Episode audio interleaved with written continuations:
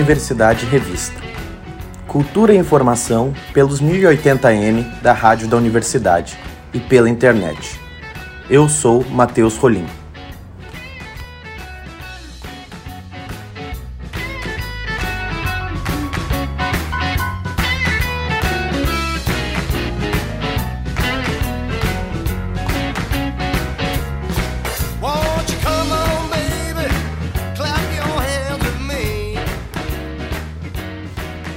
Não servem apenas para assustar crianças.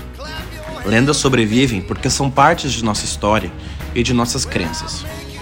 É dessa ideia que parte a exposição Patrimônio Material, Lendas Urbanas de Porto Alegre, em cartaz no Museu Joaquim Felizardo. Baseada em pesquisa histórica e apresentando causos contados em texto e ilustração, a exposição rememora lendas de Porto Alegre, como os crimes da Rua do Arvoredo e as torres malditas da Igreja Nossa Senhora das Dores. A mostra também traz objetos e fotografias, como roupas usadas no século XIX e cerâmicas indígenas dos primeiros moradores de Porto Alegre. Hoje conversamos com a pesquisadora Marli Rejane Dávila e a ilustradora e arquiteta Mari Froner, que estão à frente da exposição Patrimônio Material Lendas Urbanas de Porto Alegre.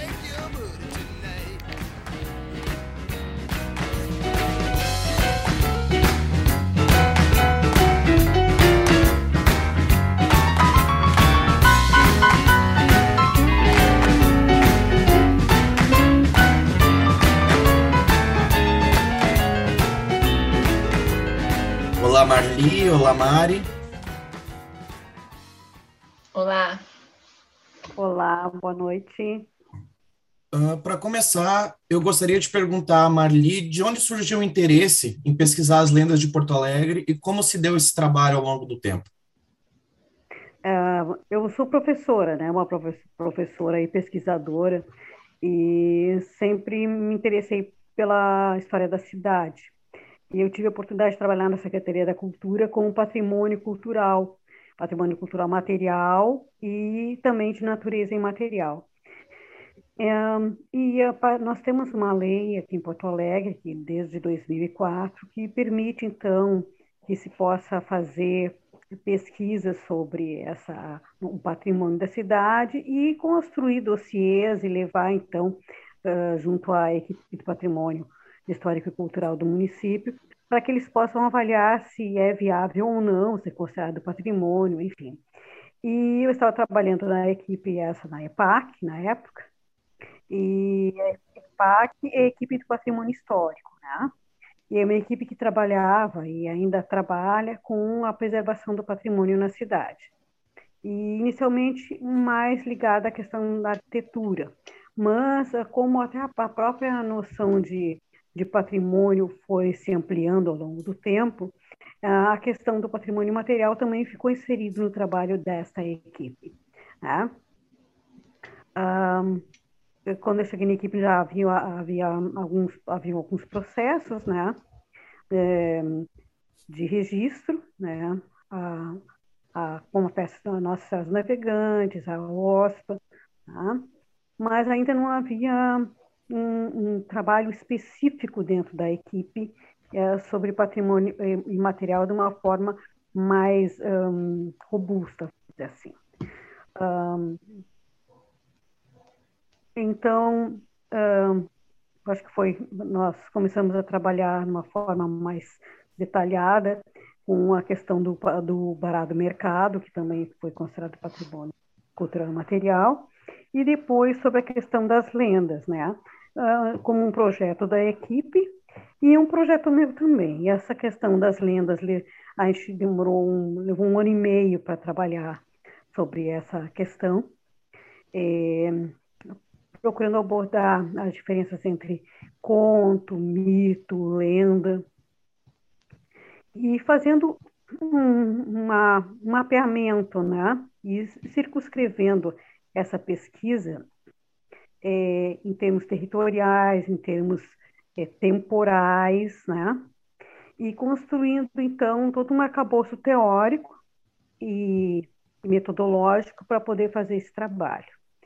É, para uh, poder fazer, constituir esse dossiê, é, foram necessários o cruzamento de estudo, né, cruzamento de, de diferentes tipos de fontes, né, é, e fontes que antigamente se chamavam primárias, né, mas enfim, diferentes tipos de fontes, diferentes níveis, né, procurei trabalhar com mapas também da cidade ao longo do tempo, né, que mostra também a transformação urbana, né, e nesse cruzamento de dados, eu fui buscando quais eram as histórias que elas permaneciam dentro da memória apropriada e reapropriada de diferentes formas ao longo do tempo.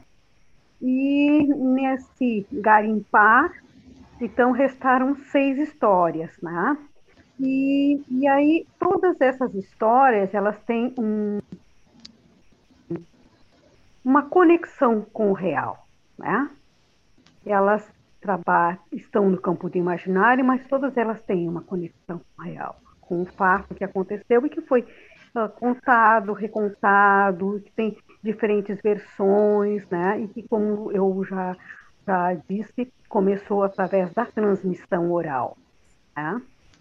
É, enfim, são, é, e restaram essas seis, aí se compôs esse dossiê, se fez um parecer, levou para a equipe do patrimônio histórico-cultural, que analisou a viabilidade ou não, a seriedade, a, a enfim, a, a propriedade, né, de, de, ser ou não, de, de caber dentro do, do, do, do, do aval, de ser registrado como um bem cultural de natureza material, e para ser, enfim, divulgado, preservado, né, cuidado pela, pela cidade, né?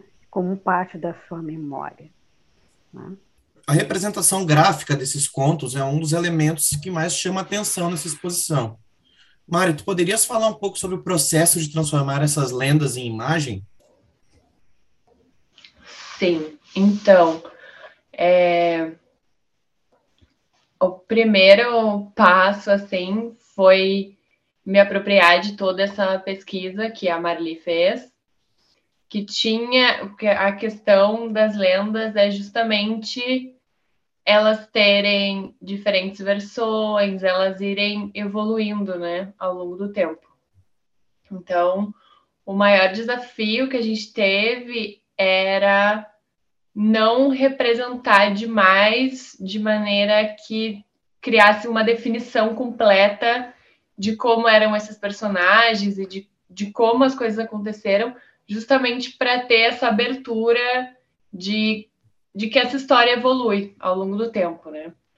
Então, uma ideia também foi trazer alguns elementos do acervo do museu que representam esses espaços e algumas coisas que, que fazem essa referência, essa conexão com, com o mundo real e com o que existia na época, não necessariamente provas de que as lendas aconteceram, mas trazer esses elementos reais para situar as pessoas, então, no, no espaço e no tempo e em como era a realidade da época ou em como poderia ter acontecido essa história.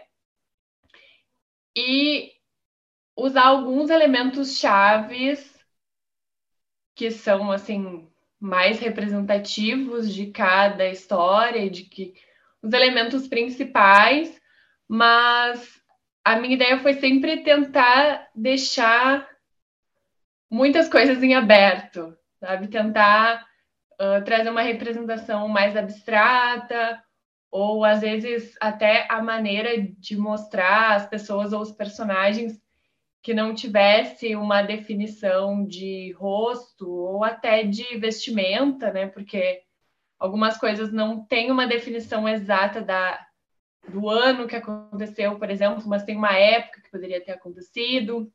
E, e muitas coisas já são criações, por exemplo, teve uma gravura que virou uma peça de teatro, que virou uma coisa. Então, é complicado de definir. Então, tentei fazer uma mistura de tudo que já existia e, ao mesmo tempo, deixar um espaço para as pessoas imaginarem como poderia ser esse personagem, como poderia ser esse cenário e como poderia ser a interação deles com o acervo do museu que representa o que poderia ter existido de fato. Uhum, ótimo. Uh, há alguma lenda de destaque, alguma história, algum material que ficou de fora da exposição, sabe? Nesse trabalho que vocês fizeram meio que de seleção do material, alguma coisa de destaque ficou de fora? De destaque, acho que não, mas teve. Uh, isso foi uma, uma escolha do, da equipe do museu, até de questão do que existia de acervo, né, que pudesse que pudesse ser mostrado mais, mas são, são seis lendas, né, no, uh, que são tombadas como patrimônio, e duas delas tiveram um pouco menos de destaque, na verdade a gente quis enfatizar nas outras, uh, que é a prisioneira do Castelinho e a, a moça que dançou depois de morta. Depois de morta. Isso. Uh, essas lendas, elas não tiveram, elas não tinham tantas informações, uh, tipo fotos e coisas assim, elas tiveram menos destaque, mas elas aparecem na exposição também. Mas as outras a gente decidiu aprofundar mais e, e desdobrar mais as versões que existiam e tal. Uh, tirando a parte das lendas, uh, eu não sei bem se essa uh, parte também compete a vocês, mas uh, vocês podem falar um pouco o que vai ser exposto em relação a objetos e, artefatos históricos e, e tal na exposição? Bom, a gente uh, tem bastante fotos dos locais e de locais próximos, né? Porque algumas lendas não têm uma definição exata, então tem muitas fotos dos, dos locais que são as lendas. E tem alguns objetos também, tem alguns objetos arqueológicos, porque uh, uma das lendas é sobre indígenas, né? Então tem alguns, alguns objetos, alguns fragmentos, enfim.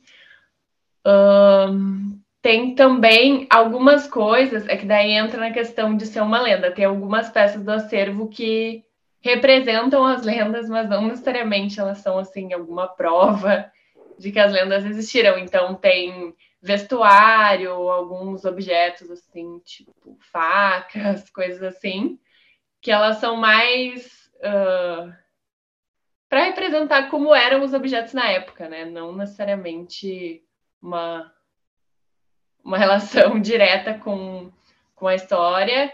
E tem também o, o processo do. Agora me fugiu o nome.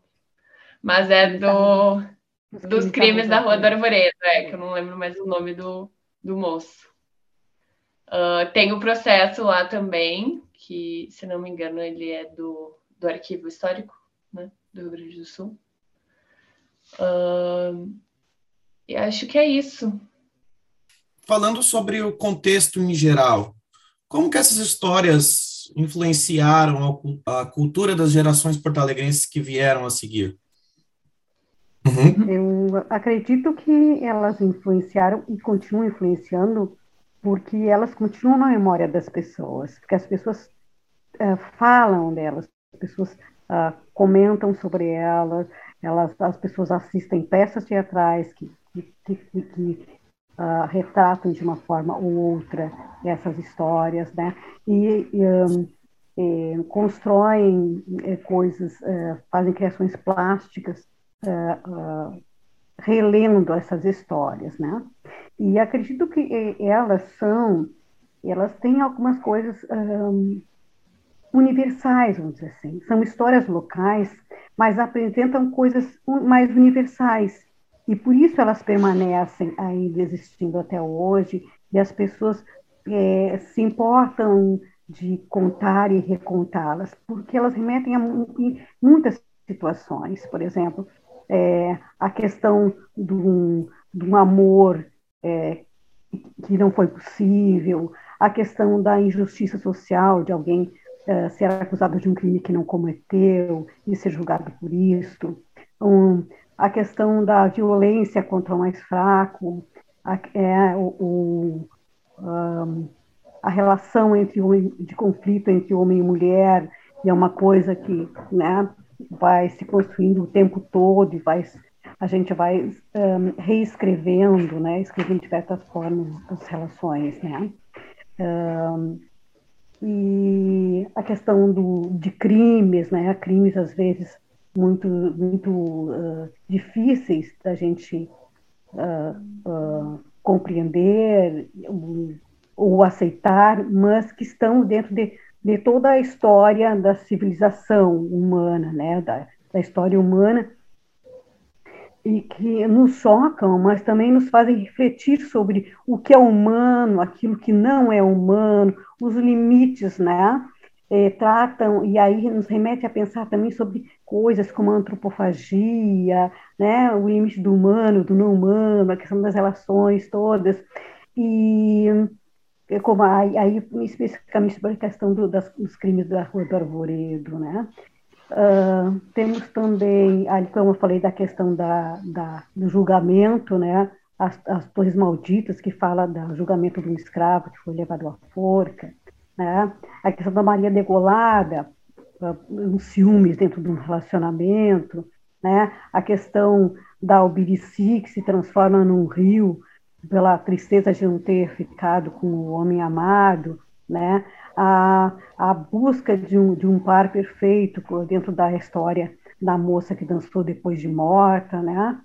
É, a Prisioneira do Castelinho, que fala na questão do amor possessivo, nessa uh, relação homem-mulher, é a relação de casal, necessariamente não de homem-mulher, mas que envolve uma série de conflitos, né? E que faz parte do nosso dia a dia, da nossa história humana, né? Então, acredito que é por isso que elas continuam aí, né? E elas marcar, e elas são interessantes porque a partir delas, nós podemos é, estudar sobre a questão da evolução urbana, a Porto Alegre dentro da sua evolução urbana, da sua, é, das suas mudanças socioculturais. Né? Então, dependendo, a partir do, do, enfoque que a gente dá, a gente pode é, fazer muitas releituras. Né?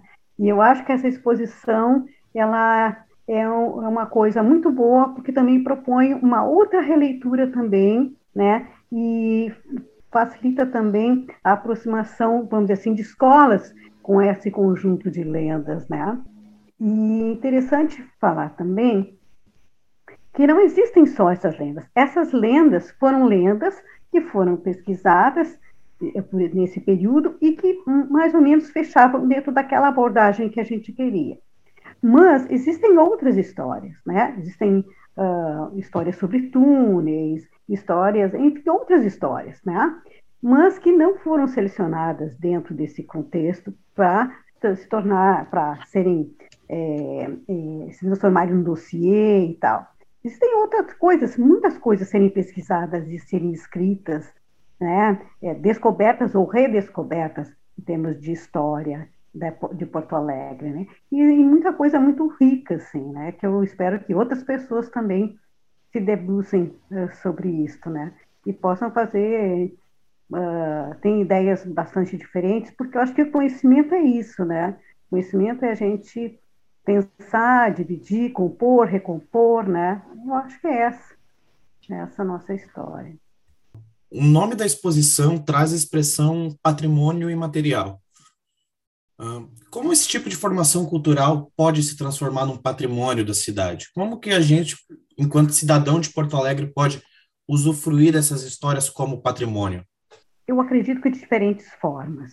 Né? Eu acho que elas, elas foram registradas justamente porque elas continuavam existindo, independente de um reconhecimento formal ou não. Porque a, a grande questão do patrimônio material é que ele existe. Ele existe independente de um aval, vamos dizer assim, é, do poder público, da existência dele ou não. Nós temos outros patrimônios que são patrimônios imateriais na cidade e que ainda não têm o reconhecimento público, administrativo, formal, vamos dizer assim, tá? Mas isso é uma caminhada, né? O próprio reconhecimento dessas lendas, o próprio reconhecimento do barato mercado, o próprio reconhecimento da festa dos nossos elegantes como um patrimônio material, isso é uma caminhada, uma, uma longa caminhada que depende da luta das pessoas que também são detentoras desses bens, da própria sociedade organizada, né? E das suas diferentes formas, né? Então, isso, isso é um processo, né? E eu acho que na medida em, em que esses eventos acontecem, isso faz com que as pessoas uh, tenham essa oportunidade de vivenciar isso que já passou, né? E, e, e sei lá, é passar adiante histórias que, de repente, essas lendas, eu, eu acredito assim que elas uh, são interessantes porque agora, hoje, nós vivemos numa sociedade em que a, a informação, ela acontece de uma outra maneira, né? É, é, que, que, que, eu, que eu acredito que não permitam, não permite, desculpa, não permite que uh, possam existir mais lendas como estas, porque uh, nós temos um acesso muito grande à imagem, às palavras, e tudo é muito imediato, né? Então, tu pode ter diferentes, uh, é, a, a, a, analisar um fato, diferentes aspectos, e ela, e ela perde um pouco a questão do, da criação do, imag, do espaço do imaginário. Não sei se eu, se eu estou conseguindo uh, me fazer entender, mas aí o campo do imaginário ele fica mais restrito, né? Porque é, tem, a, tem o vídeo, tu, tu pode uh, fazer, marcar, ver pelo celular o que aconteceu, fotografar o que aconteceu, né? Então, dá menos campo para que as coisas sejam escritas e reescritas, vamos dizer assim né?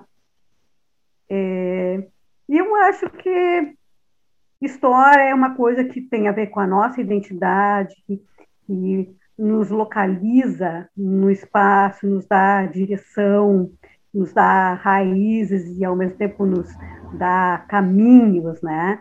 Então, nesse sentido, eu acho importante, acho que ela que é importante essa questão do vivenciar diferentes formas as, as partes uh, históricas, né? Essas, esses, é, a história de Porto Alegre. A exposição ela acontece no museu que é muito importante para a conservação da memória de Porto Alegre.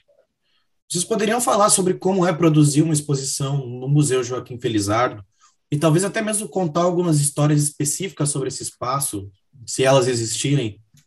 É, é uma questão assim, porque o próprio o próprio museu, ele já ele já conta uma parte da história de Porto Alegre. Só de tu ver aquele lugar e entrar naquele tipo de casa e o por que, que aquele tipo de casa existe naquele lugar e, e por que, que ela foi preservada, enfim, tudo isso, independente de ter alguma exposição dentro do museu, ele por si só já é uma parte assim já representa uma parte da história de Porto Alegre.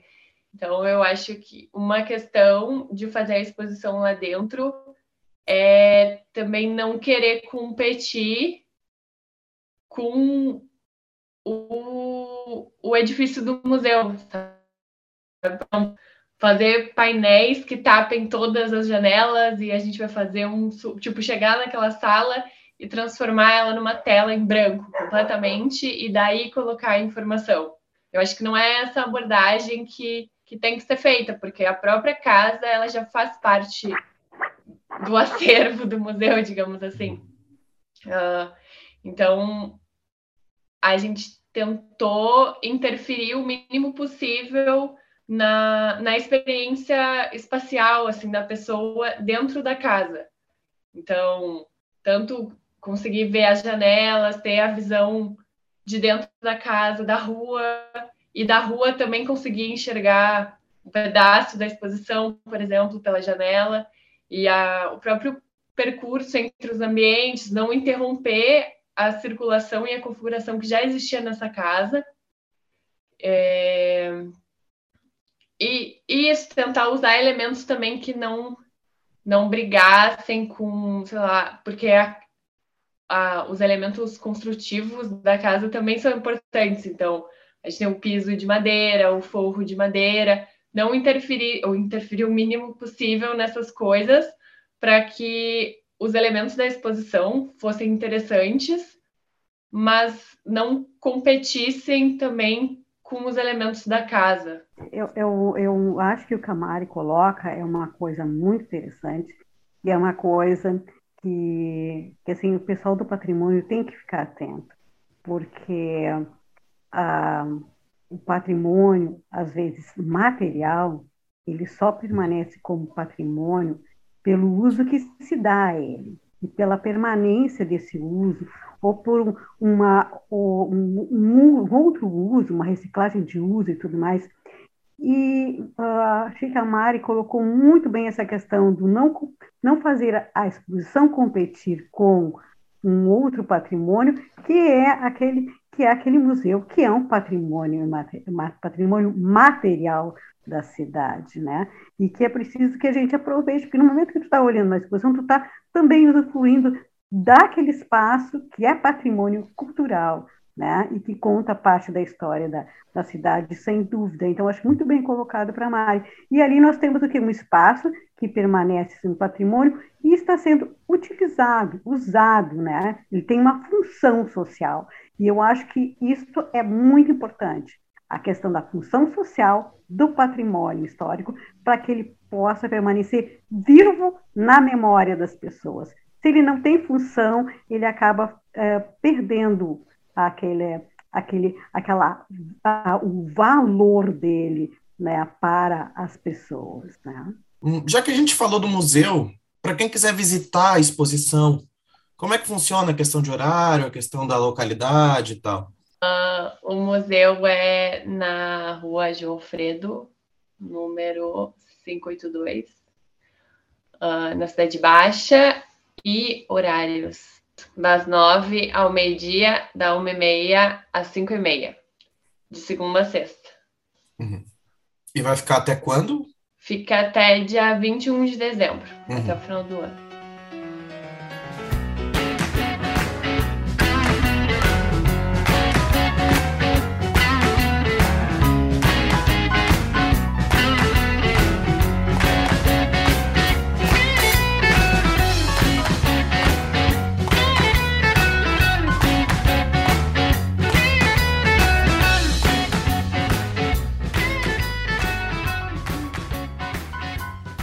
E chegamos ao fim do programa de hoje. Nós conversamos com a pesquisadora Marli Rejane Dávila e a ilustradora Mari Froner. Muito obrigado pela entrevista. Eu quero agradecer a vocês pelo convite, tá, Matheus? É, é sempre muito importante ter essa oportunidade de divulgar o trabalho, né? É um trabalho que a gente sabe que no dia a dia é bastante difícil a questão de trabalhar com o patrimônio elogiar o trabalho da Mari, porque eu acho que o trabalho da Mari eu gostei muito, assim. Eu não tinha visto o trabalho, mas ela, ela, ela conseguiu realmente pegar o, o, o, o, assim, o sentido da coisa, que era fazer com que as pessoas percebessem que as, aquelas histórias poderiam ter acontecido em outros momentos e com elas, ou com pessoas conhecidas por elas, porque todo mundo sofre alguma coisa é, o sofreu uma injustiça, sofreu uma calúnia, sofreu por amor, né? enfim.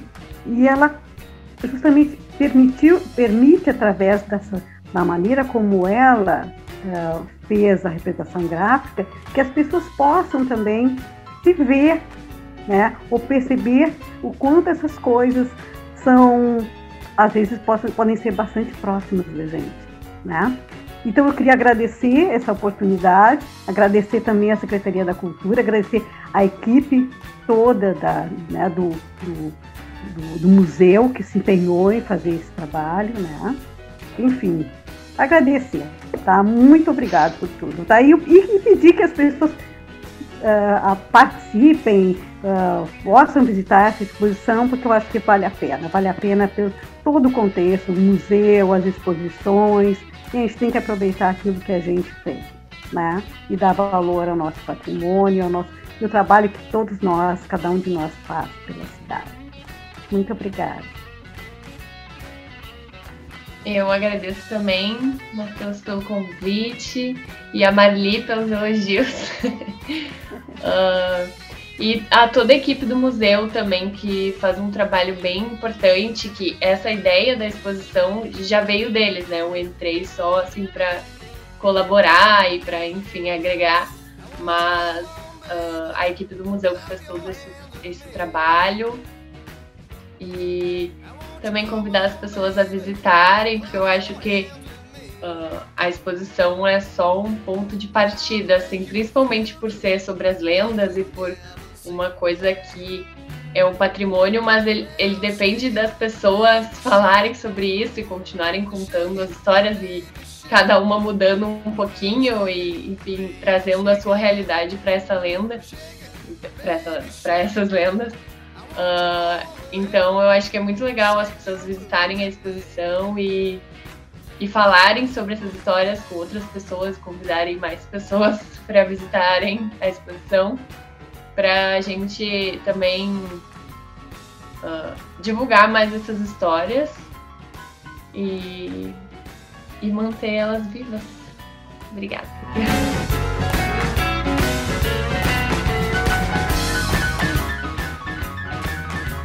Este foi o Universidade Revista de hoje.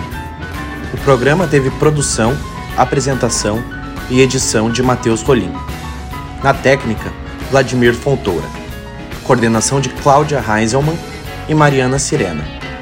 Você nos encontra também em urgs.br barra rádio, no Lumina Podcasts e nas principais plataformas de áudio.